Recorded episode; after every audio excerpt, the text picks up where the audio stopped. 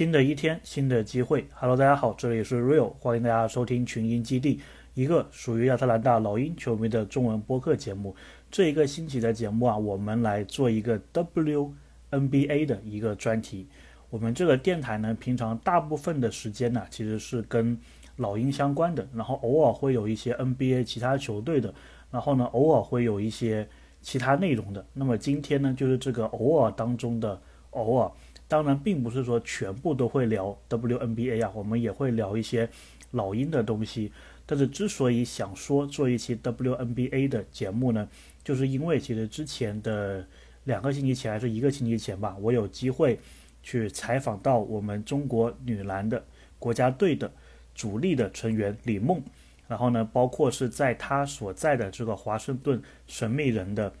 比赛现场当中啊出现，所以呢，感觉这个。时机还是挺好的，那么相信大家也会对 WNBA 啊有一定的兴趣。那么除了这个原因以外呢，我自己其实也是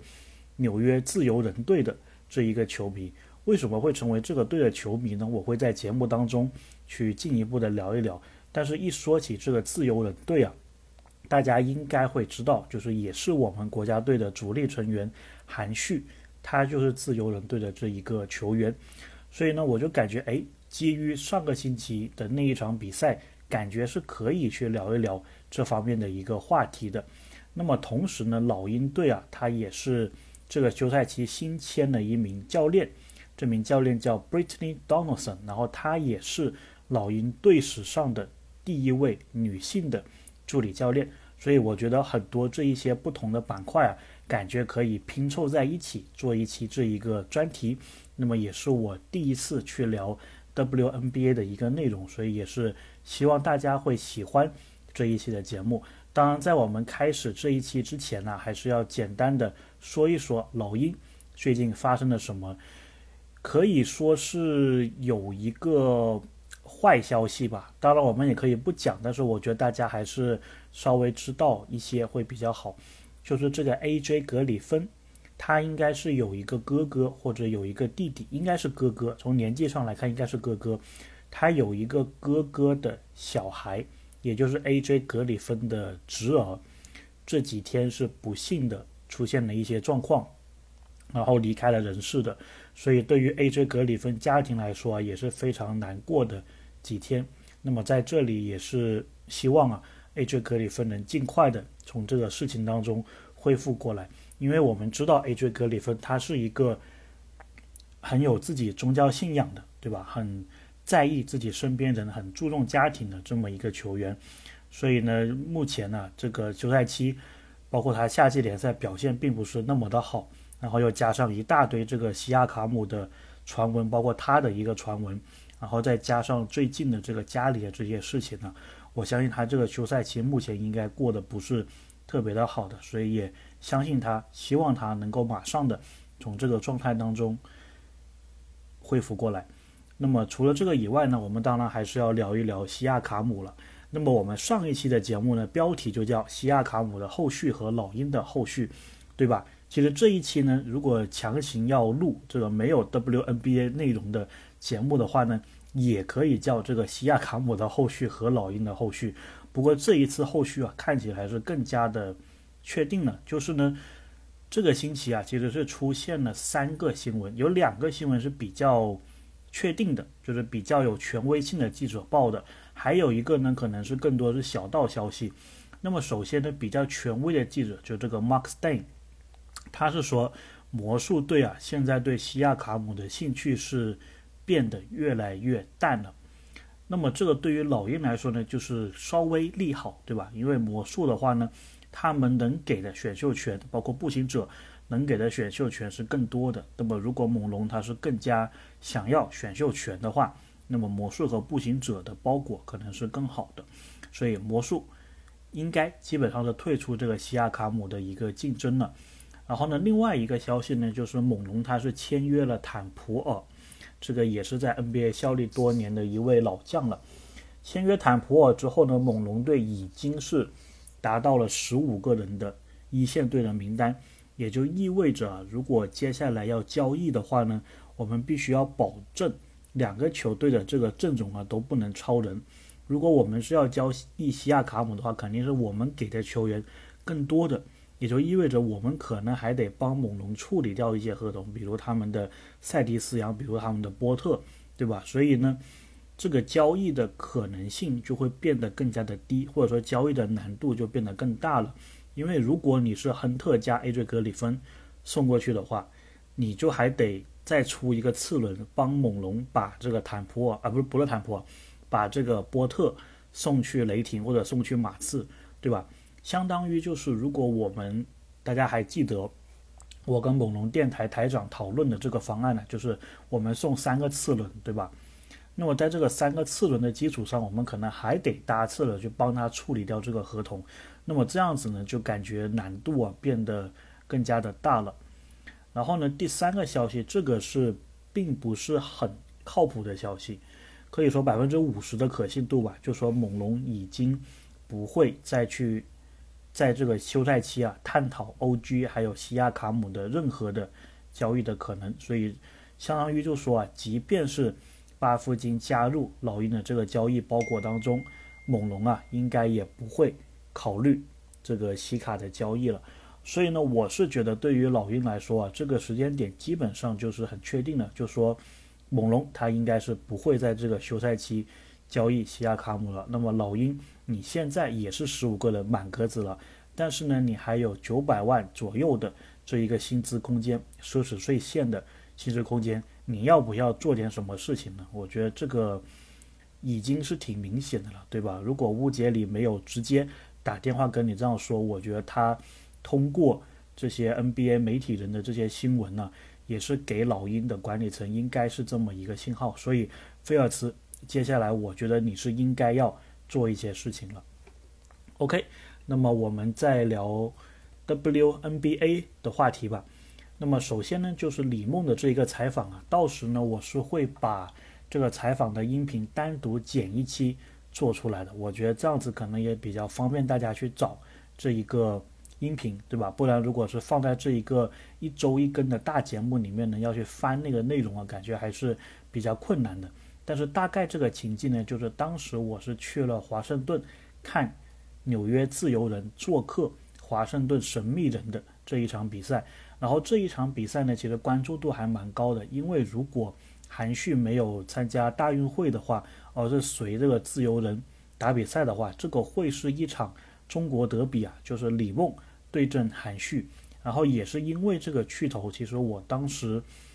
去现场看比赛的时候，在媒体席啊，除了我以外，其实还有两个中国的媒体，然后有一位呢，他是在华盛顿当地的，然后他好像以前是跟李梦他们高中的这个队友他们一起打过球的，所以他当时出现的时候，那个身材啊、体裁，我感觉也是一个运动员的这么一个状况。然后呢，除了他以外，还有一位很巧啊，这个又是跟猛龙扯上关系的，就是他是咪咕还是腾讯的，在猛龙多伦多那一边的一个前线的记者。然后他是为了这一次中国德比啊，专门从多伦多开了八个小时单程呢，单程八个小时开过来华盛顿去报道这一场比赛。所以我也是跟他有聊天，就觉得哇，这个真的很厉害。不过我。其实有问他，就是你知不知道一些关于猛龙西亚卡姆的东西？他是，他是不知道的。所以呢，呃，这方面呢，老鹰球迷我我尽力了，我也得不到更多的这一个信息了。然后这一场比赛对阵的双方啊，其实可以说是 WNBA 我目前最关注的两个球队。当然，就是因为他们各自都有中国球员韩旭还有李梦。然后关于李梦的这一个采访呢，当时啊，其实。他这个 WNBA 的采访流程，我这里简单说一下，其实跟 NBA 是很像的，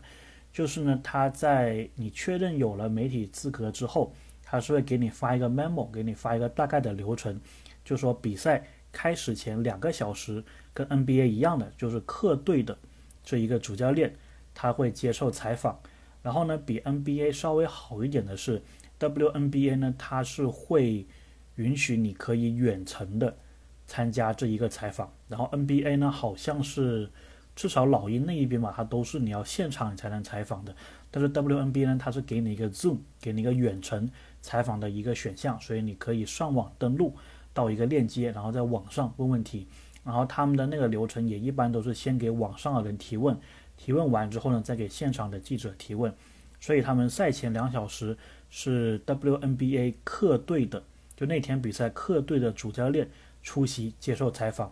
然后还有一点是比较好的呢，就是他这个赛前采访啊，也是能采访到球员的。那么 NBA 是没有的，NBA 呢，它只是两队的教练赛前采访，赛后呢是有球员的。这个 WNBA 呢，它就是赛前也是有球员。然后那天很巧的就是他这个神秘人队安排的球员就是李梦，还有另外一一位他们的球员，所以就是他的主教练，然后两位。神秘人的球员，然后出席，然后我也是在这个机会啊，才跟李梦采访到了。然后当时采访李梦的时候啊，也是蛮有意思的，因为其实很多的华盛顿当地的记者都是问英文的嘛，然后李梦他其实也是有配一个翻译。然后呢，我当时可以提问的时候，我就在犹豫，我到底是要问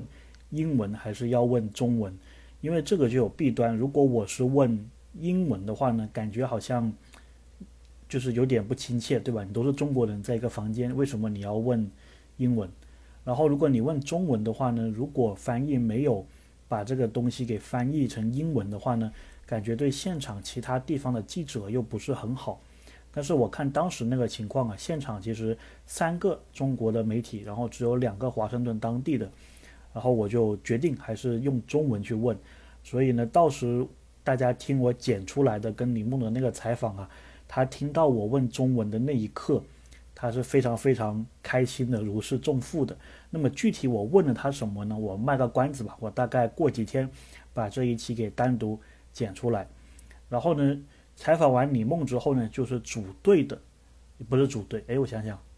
哦，我搞反了，我搞反了，是先是客队。所以呢，我其实先跑去自由人那一边呢，去采访他们的这一个教练，然后自由人队的那个教练呢叫 Sandy Brodero，他其实也是之前呢带领过 WNBA 这个菲尼克斯水星队，就是跟太阳队相对应的这个 WNBA 的球队啊，拿过冠军的。然后他是在去年正式执教自由人队，然后呢，我对他也是觉得这个就是属于 WNBA 一个。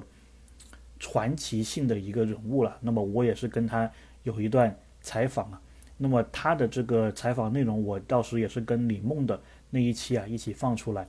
所以呢，这个流程就是对我是先去这个客队的，就是那天比赛呢，因为是自由人做客嘛，所以我先到自由人的客队跟他们的主教练采访完之后，然后呢，我就是到这个另外一个新闻发布室，然后去采访。神秘人队的这一个教练还有球员，也就是在这个场合采访到了李梦。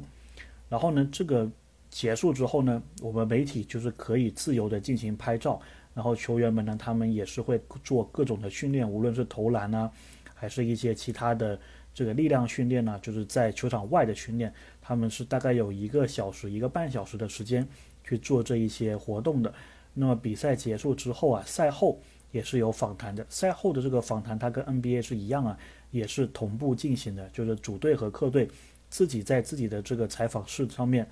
进行新闻发布会，然后一般也就是教练还有搭球员的这么一个配置。那么那一场比赛结束之后呢，我是跑去自由人队那一边了，因为我是更加喜欢自由人队的。神秘人是这个赛季我才开始关注的。然后我就跑去自由人队那边去听这个主教练还有两位他们球员的一个采访，然后这里呢就是介绍一下为什么我觉得自由人队这个队啊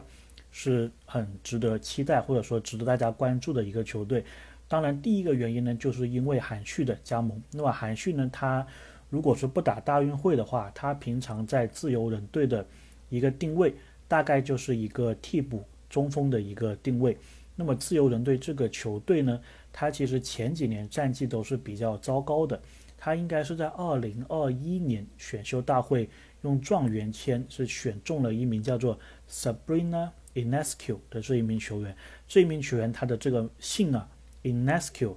是比较少见的一个姓，翻译回来的话呢，一般是叫约内斯库，就是 Sabrina Unescu，约内斯库，我们一般是这样子称呼他。然后他呢是俄勒冈大学毕业的，然后就状元签加盟了自由人队。然后他可以说是自由人队的当家球星吧，至少前两年来看是这样子的。然后呢，他来到自由人队头两年，其实球队整个战绩都是不太行，打不进季后赛的。直到这个去年的时候，才勉勉强强的进到这个季后赛第一轮，然后最后也是被淘汰了。然后呢，在那一个期间，其实 WNBA 的自由人队啊，也是有挺多蛮好的球员的。他们有一个十五号还是二十三号 Marine Johannes，一位来自法国的球员，这个球员我也是蛮喜欢的。还有之前来自澳大利亚的一个三分射手 Sammy Wickamp。这名球员三分也是神准，所以我也是蛮喜欢他的。然后有汉呢，Inescu 约内斯库的话呢，他的这一个打法可以说是模板是库里的女人，就他的这个模板呢，三分球投射他是非常在行的，基本上是无死角的一个三分投射。然后他最近呢，国内球迷对他印象比较深的，或者说听说过这个名字，第一次听这个名字，可能就是在于 WNBA。当时这个三分球大赛啊，二十七个球，他只投丢了两个，是毫无疑问的拿到了冠军。那么他平常在比赛场上的三分表现也是非常的炸裂，基本上他一出手，我感觉就会有了，然后都是很多很高难度的一个出手。所以呢，我也是非常喜欢看他打球啊。那么 WNBA 的比赛呢，就是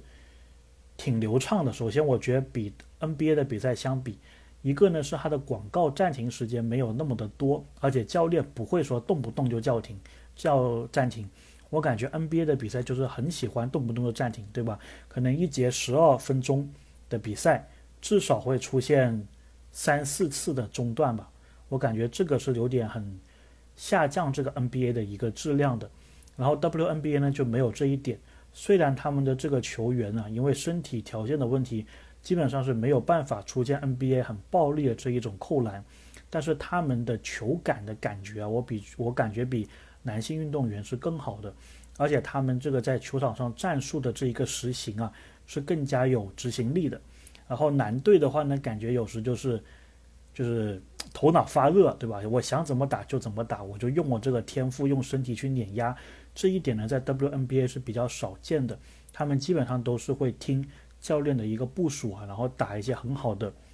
配合，然后球的流转也因此非常的好。所以呢，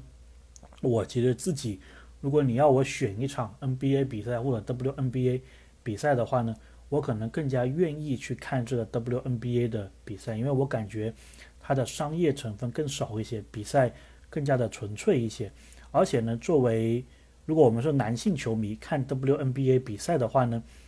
有一种特别的美感，对吧？就是可能有点像女性球迷看男性的就 NBA 的这个比赛，就是除了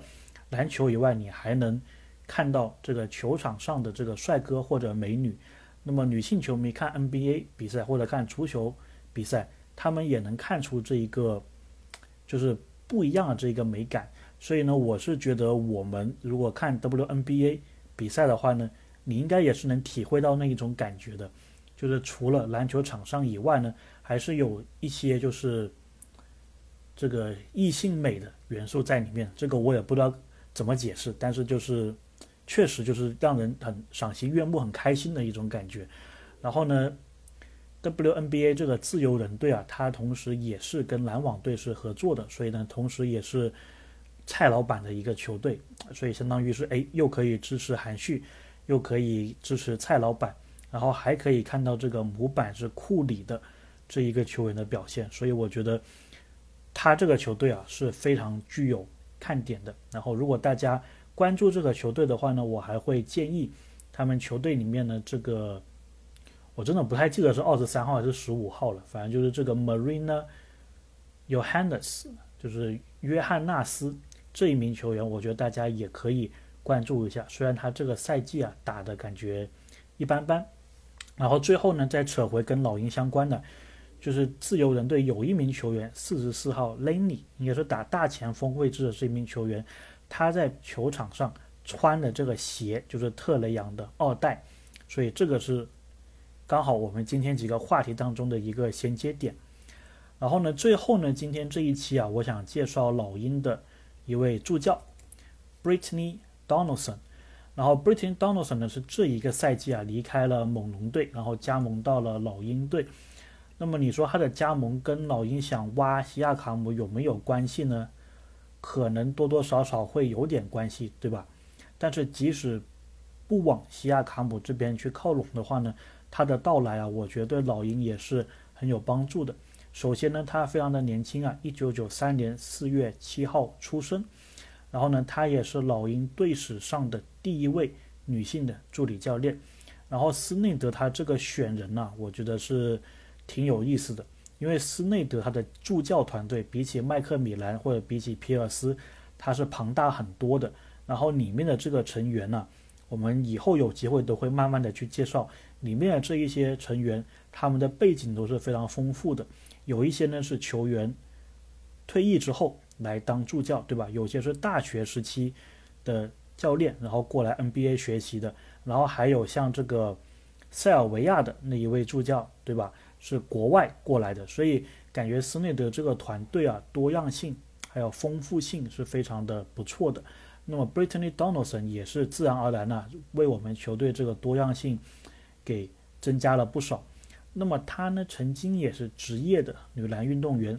然后在大学期间，她学的专业是统计学，还有精算学。然后我一听到统计学还有精算学，我就感觉这个是很符合斯内德的一个选人标准的，因为斯内德他是一个挺注重数据的一个教练。我记得当时我有听一个犹他那边的播客，他就是有分析到说，哎，斯内德去老鹰了，然后你们作为犹他的媒体。能不能给我们介绍一下斯内德？然后他当时给的一个例子就是说，斯内德有一次在媒体发布会上，为了回应一个记者提出的关于数据统计的一个问题，他自己在第二天的新闻发布会是准备了很详细的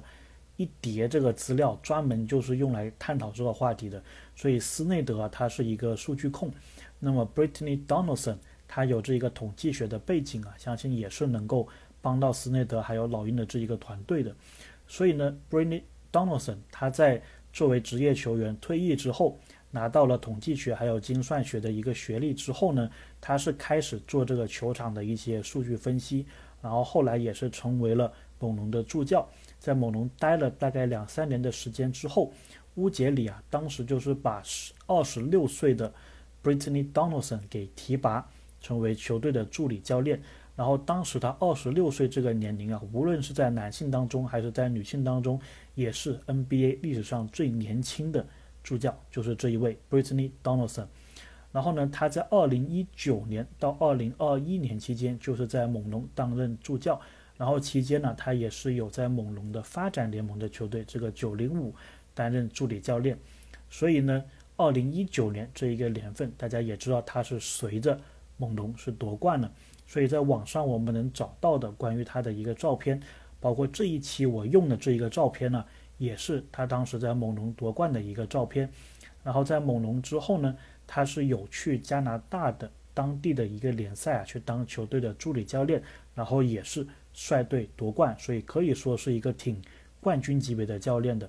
然后呢，他在另一个赛季结束之后，也就是上一个赛季二二二三赛季。是到活塞那边当助理教练，在网上关于他的视频其实并不多，但是我刚好看到了一个，就是当时他在活塞的球场上，然后跟年轻的这些球员呢，感觉都玩得很开，感觉大家都很喜欢他。然后因为他也是在发展联盟待过，然后因为年纪啊也是跟球员很相似，所以呢，其实我相信他在凝聚球员的关系上，他应该是能起到一个。很好的效果的，相信他在老鹰这个更衣室啊里面，老鹰的球员或者说发展联盟的球员呢，应该都是会非常喜欢他的。然后呢，他的统计学的背景，包括他之前夺冠这个经历啊，我相信也是能够帮到老鹰的队员还有斯内德的这个助教团队的。所以呢，我自己是非常期待啊他在老鹰的接下来的一个助教的一个生涯。OK，所以我们这一期的节目啊，大概就聊这么多。我们大概讨论了一些老鹰的后续，对吧？西亚卡姆最新的一些进展。然后呢，我们也是有介绍到我之前，哎，遇到了李梦的这么一个采访。然后包括自由人队，我也是给大家安利了一波啊这个球队。然后还有介绍了我们老鹰最新的这一位助理教练 Brittany Donaldson，以及他会如何帮助到老鹰队。OK，那么这个星期的节目呢就到这里。在下个星期节目之前呢，我会把我跟李梦我这个访谈，包括跟自由人队教练的 Sandy Bordero 的访谈给放出来。那我们就下期再见。